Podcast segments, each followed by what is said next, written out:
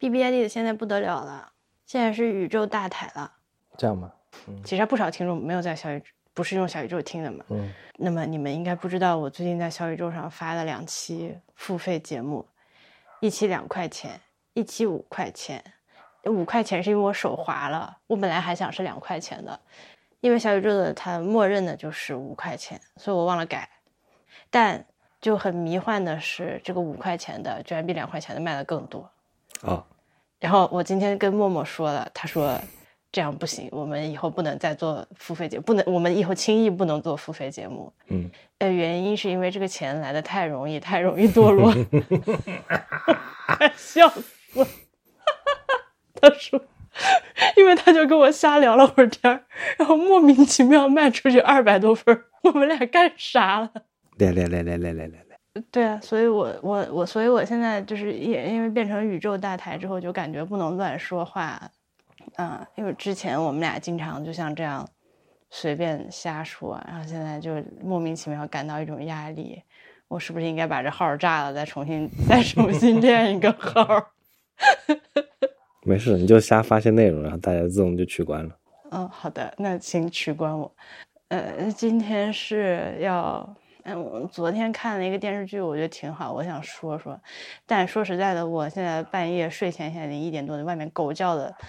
哎，今天村里的狗到底咋了？一直在叫，已经叫了一块快一个小时，吵死了。就因为我睡前非常的焦虑，因为我最近这几天，不是这几天，就这段时间因为工作实在太多了，然后。我又觉得对自己做出来的东西不够满意，就觉得做的不够好，就尤其是甲有甲方的时候，就特别愿意折磨自己，就怎么做都觉得做的不够好。那总之就特别的焦虑，而且每一天只要活儿没干完就极度的焦虑，而且活儿永远干不完。现在暂时处于这个状态，所以在这种情况下呢，就特别容易拖延，并且看电视剧。昨天看，昨天昨天吃饭的时候，突然间想起，我忘了我在哪儿看到的。最近有一个电视剧叫《西游 A B C》，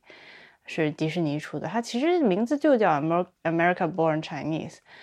呃，英文的那个原文标题里面是没有“西游”这回事的，就是中文不知道谁翻译的，翻译《西游 A B C》。随便下了一集看看，结果哎，挺好看。嗯。所以从吃晚饭开始，一直到晚上，我们看到十一点钟左右吧，嗯，把这八集都一下子看完了。怒刷八集，好久没有这种一晚上把一个整部剧刷完的体验了。对，但是它好在是它一集也比较短，像之前《漫长的季节》，你是无论如何不可能一天看完的，因为它十二集，然后一集一个多小时，恨不得俩小时的那种。嗯，勉强一下好像也可以啊。呃，对，但就 anyway，这个反正就一晚上看完了，嗯，我们俩都还挺喜欢的。我首先想说一下，就是他之所以吸引我一晚上把它看完，就是因为他第一集的那个桥段，就是他们俩坐那吃饭，就第一次见两个主角见面，然后坐那吃午饭，然后有那两个白人过来，嗯，去屌那个 孙伟生，对对，就是那个桥段，哎，觉得哎，这个片拍的好。好有意思，然后我就决定继续看下去。啊，它这个就是一个非常无厘头的故事，就是说设定是一个西游背景，就是说孙悟，就是牛魔王要要反叛玉皇大帝，然后呢就要拿抢孙悟空的金箍棒，然后那个最后孙悟空的儿子呢叫孙维辰呢，就拿这个金箍棒下凡来找什么第四卷经书来阻止这个反叛。啊，这个故事背景就是这样，然后他们下凡就下到了美国的一个。小镇上，然后就遇到了一个当地的这个二代移民的小孩，然后跟他两个人就处朋友。但他其实，嗯，我觉得核心还是是一个非常美式价值观，就是这种二代华裔，就海外华裔挣扎的这么一个东西。他只是说套了一个西游的壳子。嗯。呃，不过这个我看到也是很多人批评他的点，说，哎呀，你。嗯，套了我们这个《西游记》怎样怎样，最后讲的还是那套那个美国华人陈词滥调的故事。我倒是我不是很同意吧，因为就是首先这个故事不陈词滥调，嗯，就是正去讲这种美国华裔尴尬身份处境的这种片子，我觉得没有太少了，其实没有几部。对啊，而且没有那种经典的作品，多多少少都是这种半喜剧型的。我能想到一个比较经典的是推手，呃刮痧。对，呃，对，这种就是相关题材的吧，但还是很少嘛。对，我觉得很少的，就是你相比一下，呃，比如说《绿皮书》这种电影就没有，就类似咖位的，嗯，对吧？之前那个什么，呃，《瞬息全宇宙》，还有什么，呃，什么什么《追追金奇缘》还是什么？呃，对，我知道。Crazy Rich Asian，但这些都是那种就是喜要必须要包裹在一个喜剧外衣之下，就没有一个正经的，或者是说更现实主义的一个片。咱咱就说这个《西游 A B C》也一点都不正经，一点都不现实主义。对对，所以它其实我觉得这个题材明显不是说陈词滥调，是远不够的。对，我也觉得这个东西是非常不成立的，就好像经常不是包括《漫长的季节》不是被批评说，呃，怎么又拍一个这个呃老爷们儿电视剧里面的女性角色是背景板嘛？然后会就会呃这种说法会遭到的一个反驳，就是说，那因为这就是一个拍男人的剧。呃，你想看女人剧，你看女人剧，但这个里面有一个很类似的现实情况，就是现实情况是拍女人的剧实在太少了，就或者说以女人为呃是叙事视角，或者说关注女性话题的太少太少了。就从比例上来讲啊，我们就哪怕抛开绝对数量，所以我觉得你去攻击它是一个讲这种嗯华裔生活陈词滥调的，我觉得反正在我这儿不成立。我希望看到更多。之前你说啊，那个《摘金奇缘》叫，嗯啊，还有这个《瞬息全宇宙》，还有那个呃迪士尼的那个呃小红小红熊猫 Red，就这几部我都非常的喜欢，我都像 Red 我我看了三次，嗯，像这种海外华人生活的题材，我不知道为什么里面有一种特别吸引我的东西，嗯哼，嗯，它跟你有一些文化上的共鸣，但是又有一些差异。对对对，就我们就是作为一个中国大陆的人，你是就是这个世界上最大的一个族群，就是如果你要以就是呃对吧，中国人就说就是没有之一，咱就是最 majority 的 majority。如果是从这个方向上来说的话，所以我们从小到大其实没有过过这种作为少数族裔的，嗯。呃，在肤色上作为。少数少数族裔的这种这种生活，当然你要说，呃，女性作为一个弱势群体，或者说我们这个乡下小孩到了大城市，这是另外还有事情。就这个问题，不太接受，不太不太接触过。那像不管是像这个里面，呃，演宋围城的好像是个台湾的一个年轻演员，然后王王静的妈妈也是一个台湾的演员，呃，观音菩萨是大马华人。吴彦祖是哪儿的我都不知道，他口音好奇怪啊。吴彦祖是美国人吗？对，但他那个口音是咋回事？他是有一种非常努力但变味儿的北京话的那种。我觉得他是因为在呃中国国内拍戏，所以学了一嘴这个，就是或者是努力想要学一嘴。哦，就像谢霆锋那种吗。对，就比较正的普通话。然后我不清楚，就然后这群人就是。嗯，我们作为大陆人去听的话，会觉得特别的荒腔走板嘛，但又好有意思啊！就看这个电视剧的时候，我这整个过程中，我根本无法忍住学他们说话。是因为你有个有个点，就是你在中国生活，是看中国的影视剧，你无法感受到这个中国文化的 diversity。对对对，就是你永远只有一种中国文化，就是那样的，说话每个人说话都是字正腔圆的，然后每个人的用词也都是统一的。然后这个说话的方式也都是统一的，但是这这这种美国华人的这种距离，你就可以看到，虽然都是华人，都是中国，都是在在这个中国中国文化这个这个这个最大公约数下面，还是有很多不一样的东西。而且它特别陌生，像嗯嗯，你比如说你刚刚说到我们的这种一种。嗯，它其实里面包含着一些，比如说就是地域性的东西。你可能在国内的影视作品里面，呃，看到的、听到的那些就是非普通话的发言是一些方言，但是你很少听到这种中文作为母语，就普通话的 diversity。哎，对对对，我我，但是你很少听到这种把中文作为母语，但是说出来你又哪哪都难受的这种口音，就觉得特别有意思，而且从。审美的意趣上，你能看到一种我我们不光我们刚作为这个最大的这个族群，这个事儿我没说完的另外一点就是，嗯，它是一种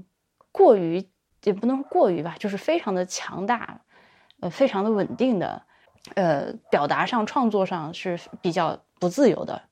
呃，尤其是这些年的这个创作环境下出来的一种东西。然后你再去看到这种他操着一口陌生的中文，然后做出来拍的这个东西，就是非常的放飞的东西的时候，它就尤其的具有吸引力。嗯哼，嗯，从包包括之前我们提到的那其他几个作品也是。其实我觉得这种感觉有点类似于，你知道日本人很喜欢这种白人去拍日本题材吗？就白人去子弹列车啊，就类似于这种，或者说是白人去玩 cosplay，白人去就演绎这种漫画角色什么之类的，日本人就很开心。我你后面这半句我根本不知道你在说啥，宝啊，就日本人就会很开心。就我觉得有点类似，就是你看一个跟你不一样的人去演绎跟你有关的这些文化内容，嗯，就有一种猎奇感。对，是我你要这么说的话，我甚至不确定我的对这种嗯，就是海外华人的影视创作的这种喜欢看，呃，就或者这种被娱乐到的这种心情，是不是一种病态，我是不是不太健康？我不知道，反正我就还蛮喜欢看的，嗯啊，就特别有意思。但和日本人你是要说的那种心态，可能又不太一样吧，因为我觉得日本人他是有一种，因为日本人的崇洋媚外是真的挺严重的。我觉得跟我我我的这种喜欢跟他们那种喜欢还不太一样，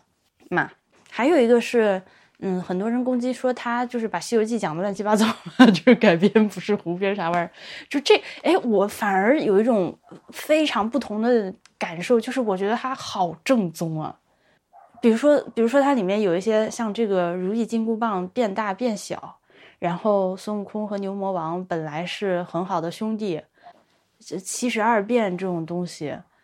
他以一种不解释的姿态出现了，然后这种姿态是我非常希望在给外国人看的中国，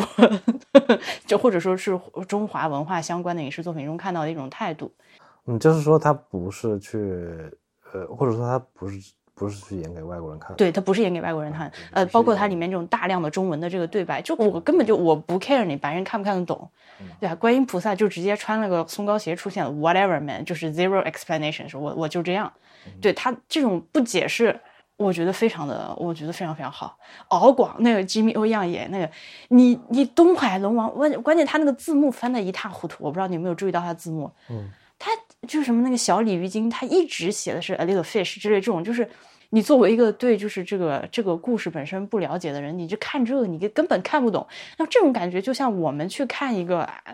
啊我不知道什么，你突然让我看托斯妥耶夫斯基 类似的感觉，就他前置的信息不解释。我觉得是因为就跟我们还不一样，因为比如说我们去看一些欧美流行文化的东西，我们其实从小就接受过这些东西了。你多少知道一些的，对，你就比如说我们亚瑟王圆桌骑士，你都知道是谁，都是他们都是干嘛的，你都知道。但是就反过来，其实不存在嘛，就没有。就是你如果要跟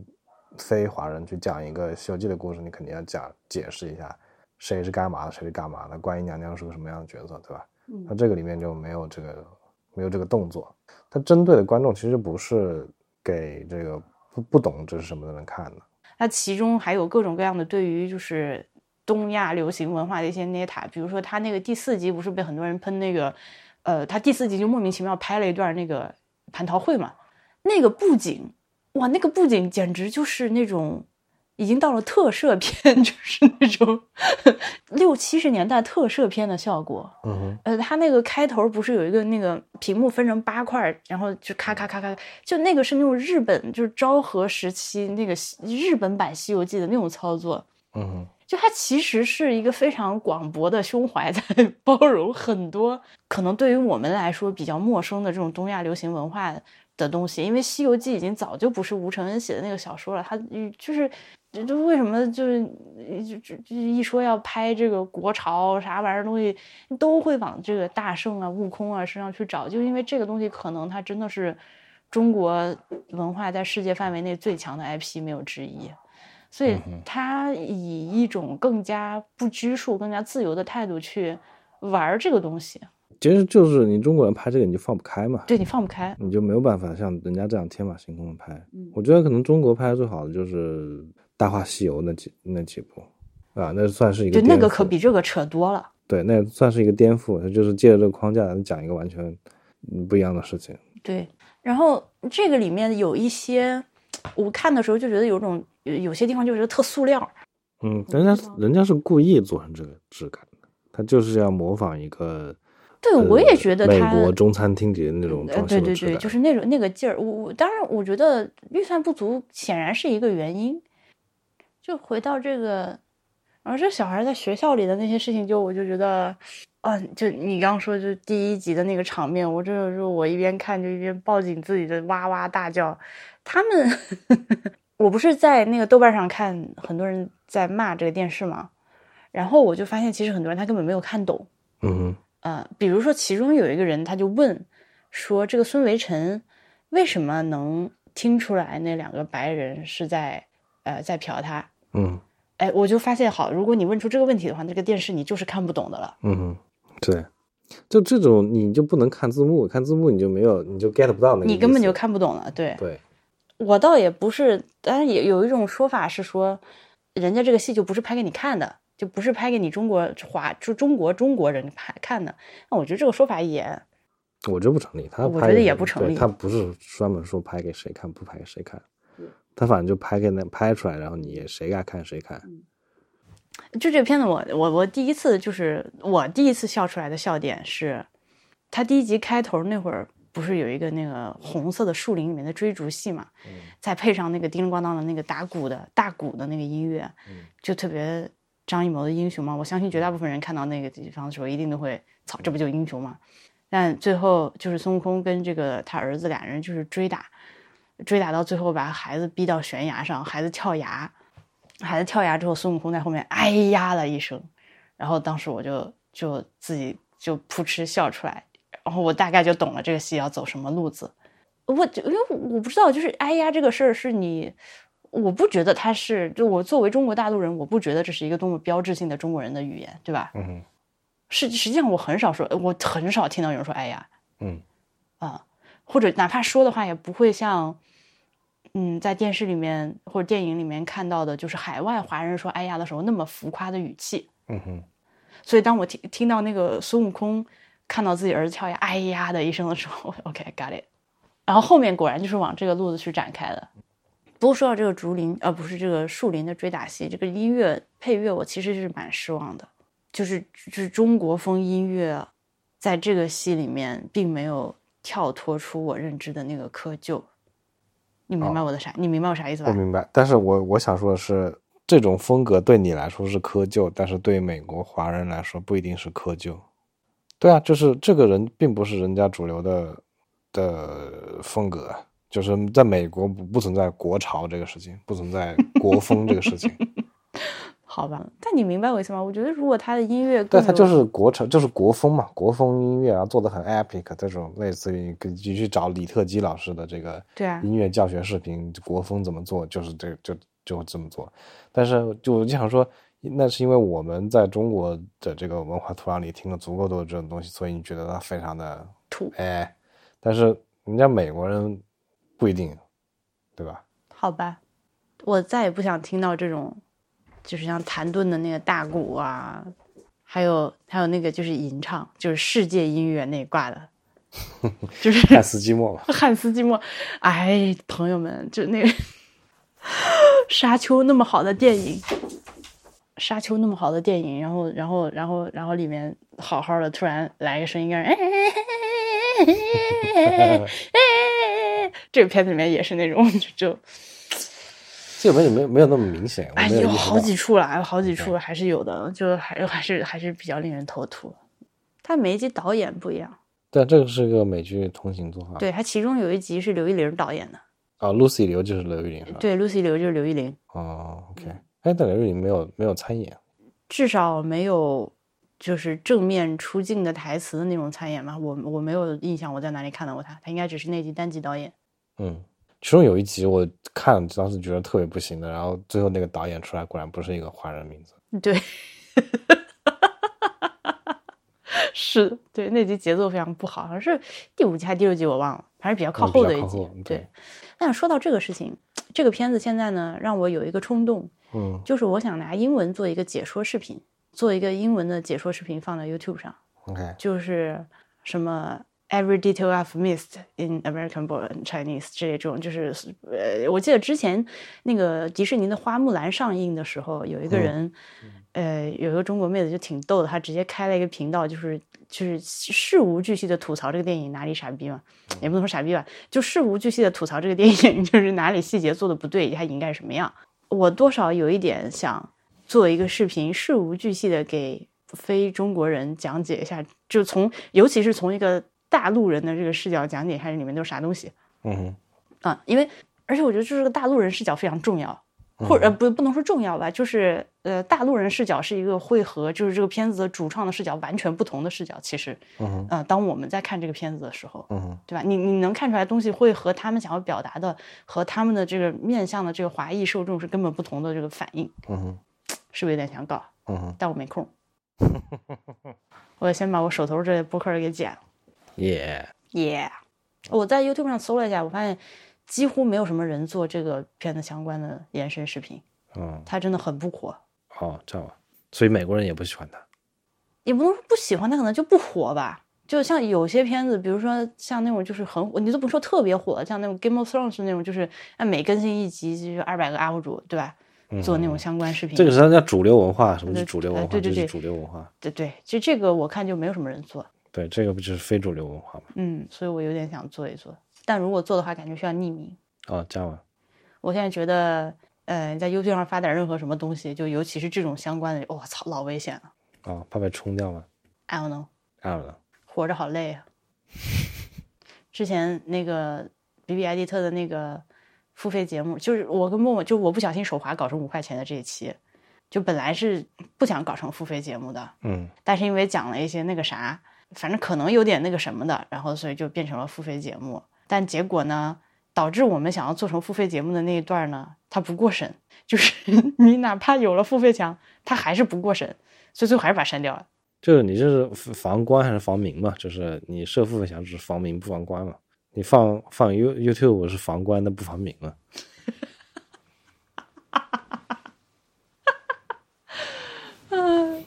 头疼。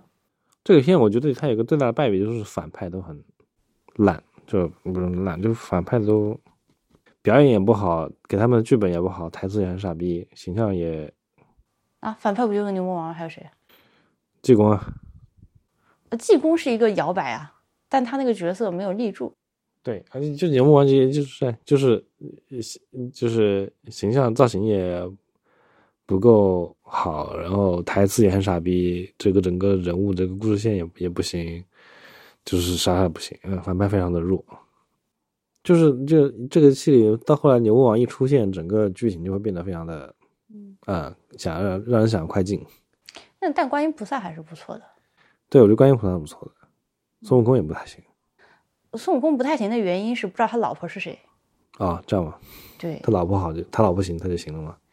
呃，那倒也不是这么说，就是因为他和这个里面有孙悟空和孙悟空的儿子嘛，那很自然的问题他老婆呢。他不一定，孙悟空不一定有性繁殖，他自己就是石头蹦出来的。我想起了昨天晚上那个傻逼笑话，孙悟空上课有一个可能性，我觉得是第二部会把他老婆安排成紫霞仙子，因为我觉得啊，那个那个那个那个周星驰他的那个版本的西游已经是就是这个西游作为一个整体认知的一部分，所以冒出来一个紫霞仙子，呃，冒出来一个紫霞仙子非常合理。OK，对他对我来说是不需要解释的事情，因为你看他孙悟空是有一个在蟠桃会的时候那样一个非常放飞的，就是是孙日天的那个状态嘛。那到他后面他过来管教他儿子，或者整个人的那个形式做派和造型，就变成这种非常稳重的大圣的效果。这个中间是经历了什么？这个事儿是没有解释是的。取经啊。这取经不能解释他的亲子关系啊。哦，OK，但是人他人物性格的演变就是取经啊，他曾曾经是一个混混，然后偶尔机缘巧合当了这个斗战胜佛，大圣，然后取了经的，整个人就变成沉稳了。对，不，我觉得我想说的是，就是他和他儿子的这个关系是咋回事儿、嗯嗯啊？这个事情，所以我觉得可能是是要补完的一件事情。啊，说啥？这大半夜的，这个思路完全放飞了。咱们瞎聊呗。嗯，然后呃呃，我刚说那个呃想做这个英文的视频里面，还有一点是，我想把这些东西的，就是中文的发音，慢慢的念一遍。哦，呃，因为我我不是在 YouTube 上随便搜了一下相关的视频嘛，嗯，就发现只要是不是华人或者华裔做的，它里面这个发音还是错的。哦，呃，比如说那个王静，他还是会念 Jim Y，就你这电视等于白看了。嗯，对，那那必须的，就是这这电视讽刺就是这种人。嗯，对啊，我我不是之前说在 YouTube 上想做视频的时候，我想做中餐视频嘛，就是家常家常菜视频。我其中有一个非常重要的目的就是，我希望这些我我我不能说让我来教会所有的老外，但我 我希望提供一些就是关于中国家常菜食材的一个，就他就是我我想让他们知道中国家常菜食材我们都叫啥，因因为。我觉得很奇，我我一直以来就从小到大就是不太接受的一件事情，就是当你说英文的时候，中间加了一个中文的词，但是一定要用一种拧巴的怪腔怪调的方式把那个中文的词念出来。比如说，比如说，呃，问你住在哪儿，啊、i live in Shanghai，、啊我就很不爽这件事情。啊上你妈的盖！或者就是说自己名字的时候，像这个孙维辰，我就觉得很好啊。他就是前面就正常说英文，什么 Hi, my name is 孙维辰，Nice to meet you，而不是说 My name is 孙维辰。我觉得孙维辰，你就是如果是这么说话的人，我就会非常的恼火。这个就取决于你要不要保留声调，因为这两个语体体系里面有这个问题，就是英文没有声调，中文有声调。我是比较在这件事情上是你我这这事儿算沙文主义吗？我还是很希望把这个事情尽量的说好的，因为现在因为按照现在就是西方就北美的那个政治正确的标准的话，比如说他们经常在念一些不是他们自己文化人的名字，比如他们念日本人、印度人或者是什么法国人、德国人的名字的时候，就都会抱歉嘛，啊说对不起，这个名字我肯定念的不对，但他叫什么什么。对吧？他们已经有这个自觉了，就说我其实是希望以那个人的文化中，就他的名字本来的那个念法去念他的。嗯我如果念不对别人的名字是我的问题，这个其实是一个北美的普遍认知。嗯嗯哼那那既然你都这么觉得，那我就教教你好了。嗯哼那有以及我们作为中国人再去和别人介绍说我叫啥啥啥的时候，就我我就不要叫于婉英，就是这不是，这我觉得很扯淡，就是这种这是一个技，其实它有一部分是技术问题，嗯，因为你白人没有接触过声调，所以他你跟他说你叫对婉音还对是晚音，大家听听起来，他如果你念晚音的话，听起来觉得很怪，然后他就复述不出来。那我不管他复不复述出来，我就照我的说嘛。嗯这个我觉得是比较重要的。我目前为止看到在 YouTube 上做这个事情，就是中餐教学，就还是那个 Chinese Food Demystified，这么多年过去了，Chinese Food Demystified 这个频道，就他们会说，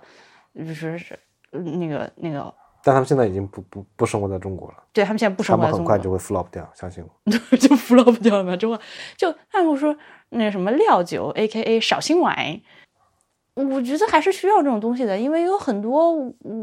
我们觉得是呃属于我们的东西，嗯我就先不说广泛的文化方面，我就说做饭这方面，这东西我比较熟。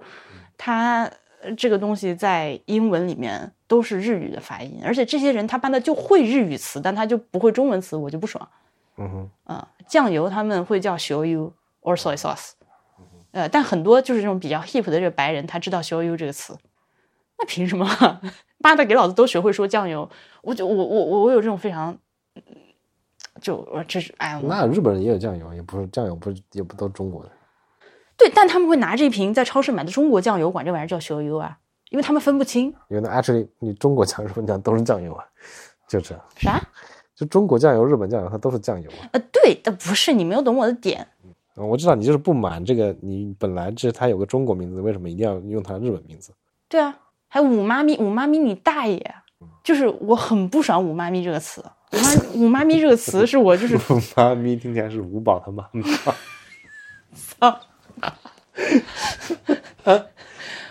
我还在想还有什么中文 ingredient 的那个，还有哎哎哎大妈咪，哎大妈咪也非常的恼火，洗衣他 K，，洗衣他 K 也非常的恼火，毛豆和香菇，朋友们，就是我不不知道，我。其实你就推广毛豆和香菇对外国人来说是有帮助的，因为它是更简短，至少毛豆更好说，对啊，比野大妈咪要好说。对啊，嗯，香菇那个 X 可能还不知道怎么发音。对，但我其实我我就我我自己而言，我不试图说要把这些词都纠正成中文词。我当然也 OK 的。嗯，不，这个就是看是谁，因为我我在日常生活中也会用刚刚提到的“哎大妈妹”和“洗衣塔 K” 这种词，但是当我你你这对是你这是一种讽刺。对我们俩的，当我们俩在日常生活中用“哎大妈妹”来指代毛豆的时候，或者说知豆儿的时候，是一种搞笑。但是一种讽对白人的讽刺。呃对，是对，是一种讽刺和搞笑。但是，但这个东西就是我的，我我，他在世界舞台上不能只存在 “Ada 妈咪”这一个名字，is what I mean。哦，OK 对，Ada 就毛豆必须拥有姓名。OK，哎，你这个思想很危险啊！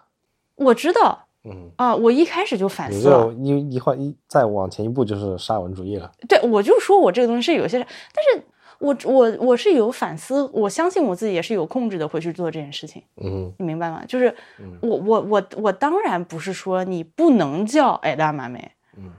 那你跟你跟你说，你这种思想会在中国市场上大放光彩，因为大家就国内大家很吃这一套，大家就是这个我们的毛豆凭什么要叫哎大妈咪，就给我叫毛豆。这里面是有微妙的区别的。以及我们看了《标人》的前两集，我觉得不太行。哎，我觉得挺好呀，我觉得挺好。我觉得非常不行。啊，这样吧，我觉得远超我预期，我会一直看下去，我甚至愿意为他充点钱，因为我真的很我太喜欢标人这个 IP 了我也很喜欢，我就是因为太喜欢，所以觉得不太行。啊，我觉得他做成这样已经远超我预期了，因为前面有那个《三体》珠玉在前。首先，那个标人的片头做非常好啊，片头非常好。如果他全片可以按照片头的标准来卷的话，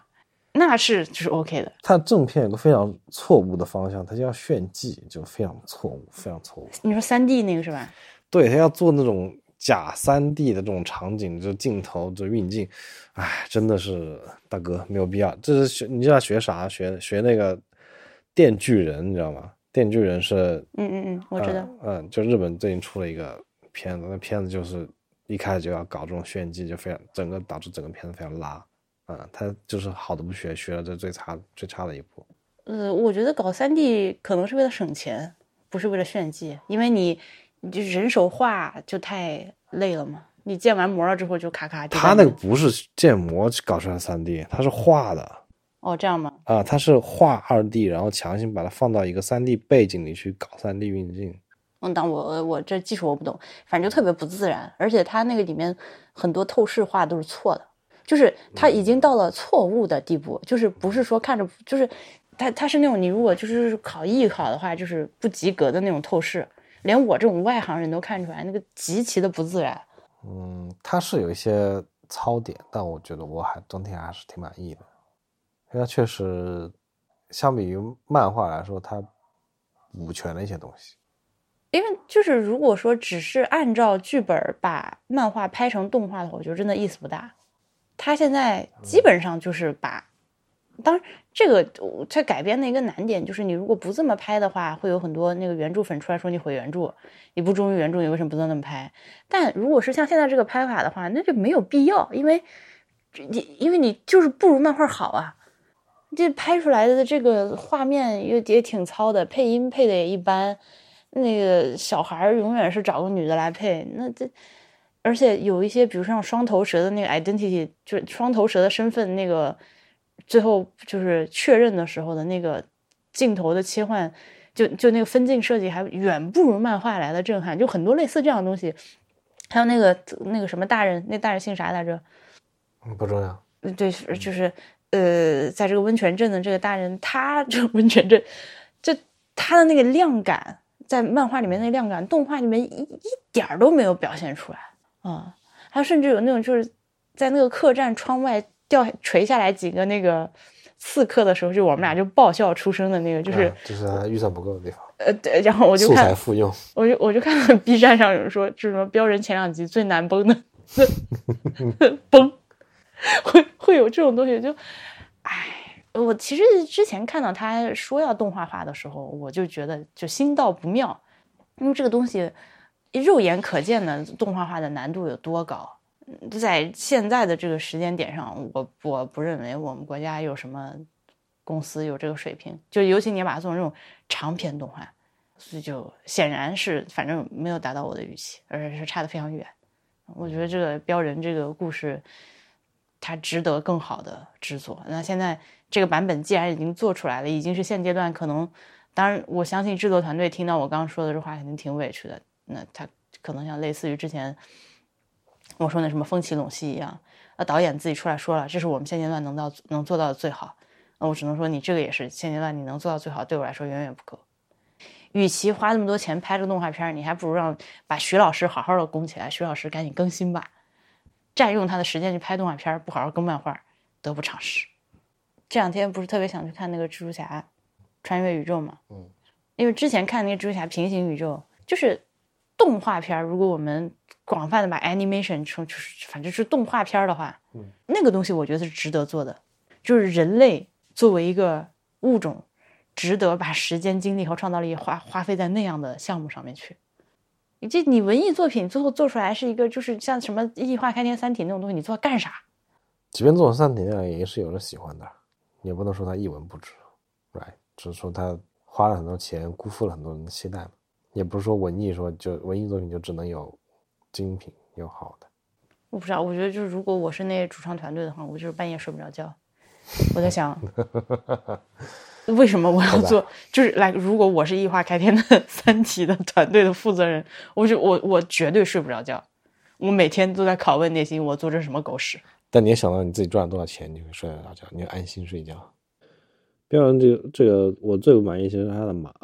它这目前这两集以及片头里面所出现的所有的马的形象，都画的很差，差点劲，对，都没有那个跟主角的配不上，嗯，就不是这种主角这种孤胆豪侠这种这种形象的隋朝牛仔。对，那马都又又矮又又又胖，然后脚又短，跑起来的脚都迈不开，没有那种飞奔的那种。我觉得主要胖矮这个你不要对马进行 body shaming。我觉得它最大的问题在于它动态画的很差。对，就是没有那个跑起来。就画这个马的人他不懂马，他根本就没有观察过一个马动起来啥样。就有一个镜头是那个这是这去温泉镇那大佬骑着马过来，然后。呃，就很经典的，就是你经常在动画片里面、电视里面看到这个场景，就是给马蹄子一个特写嘛，就是走过来，然后马刹住、停住，嗯，就这几步，那走的那叫一个僵硬啊，就是它根本就不是一个正常的马应该走出来的样子，嗯，就所以就我觉得像类似这样的作画，在这个片子里面真的比比皆是。还有一个让我极难受的镜头是，那个刀马从客栈二楼走下来，嗯，它有一个俯视镜头，它从上面往下走，哇，那。别扭的，就感觉这个作画对人体的结构以及动态就是毫无了解。嗯，对啊，你就知道这不是建模建出来的，是画出来的。我理解是他这是他的一个风格，他就是刻意把背景跟前景的人物给他完全区隔开，就画风的不一样。就是他前景的人物还是用那种漫画的画风，背景是那种比较写实的那种画风。我觉得就是没做好，还还有一些莫名其妙镜头运动，也就是那个。第二集开头的时候，小七在那儿吃面，然后那个从那个那个镜头从小七吃面，然后开始摇，摇到这个那个双头蛇儿子出来，然后再再往另一个方向一摇，摇到那个双头蛇的老婆出现，我就这个镜头有任何意义吗？这摇的这属于炫技，他也没有炫到我啊。对，他就炫的不好嘛，翻车了。因为有一些日本的动画里面，就是这个是一个非常非常炫技的桥段，就是那些用手画。画一帧一帧画的那种，嗯，你就你把这个三 D 的运镜画好，这是非常非常厉害的。嗯，我要失败了。好，说完了。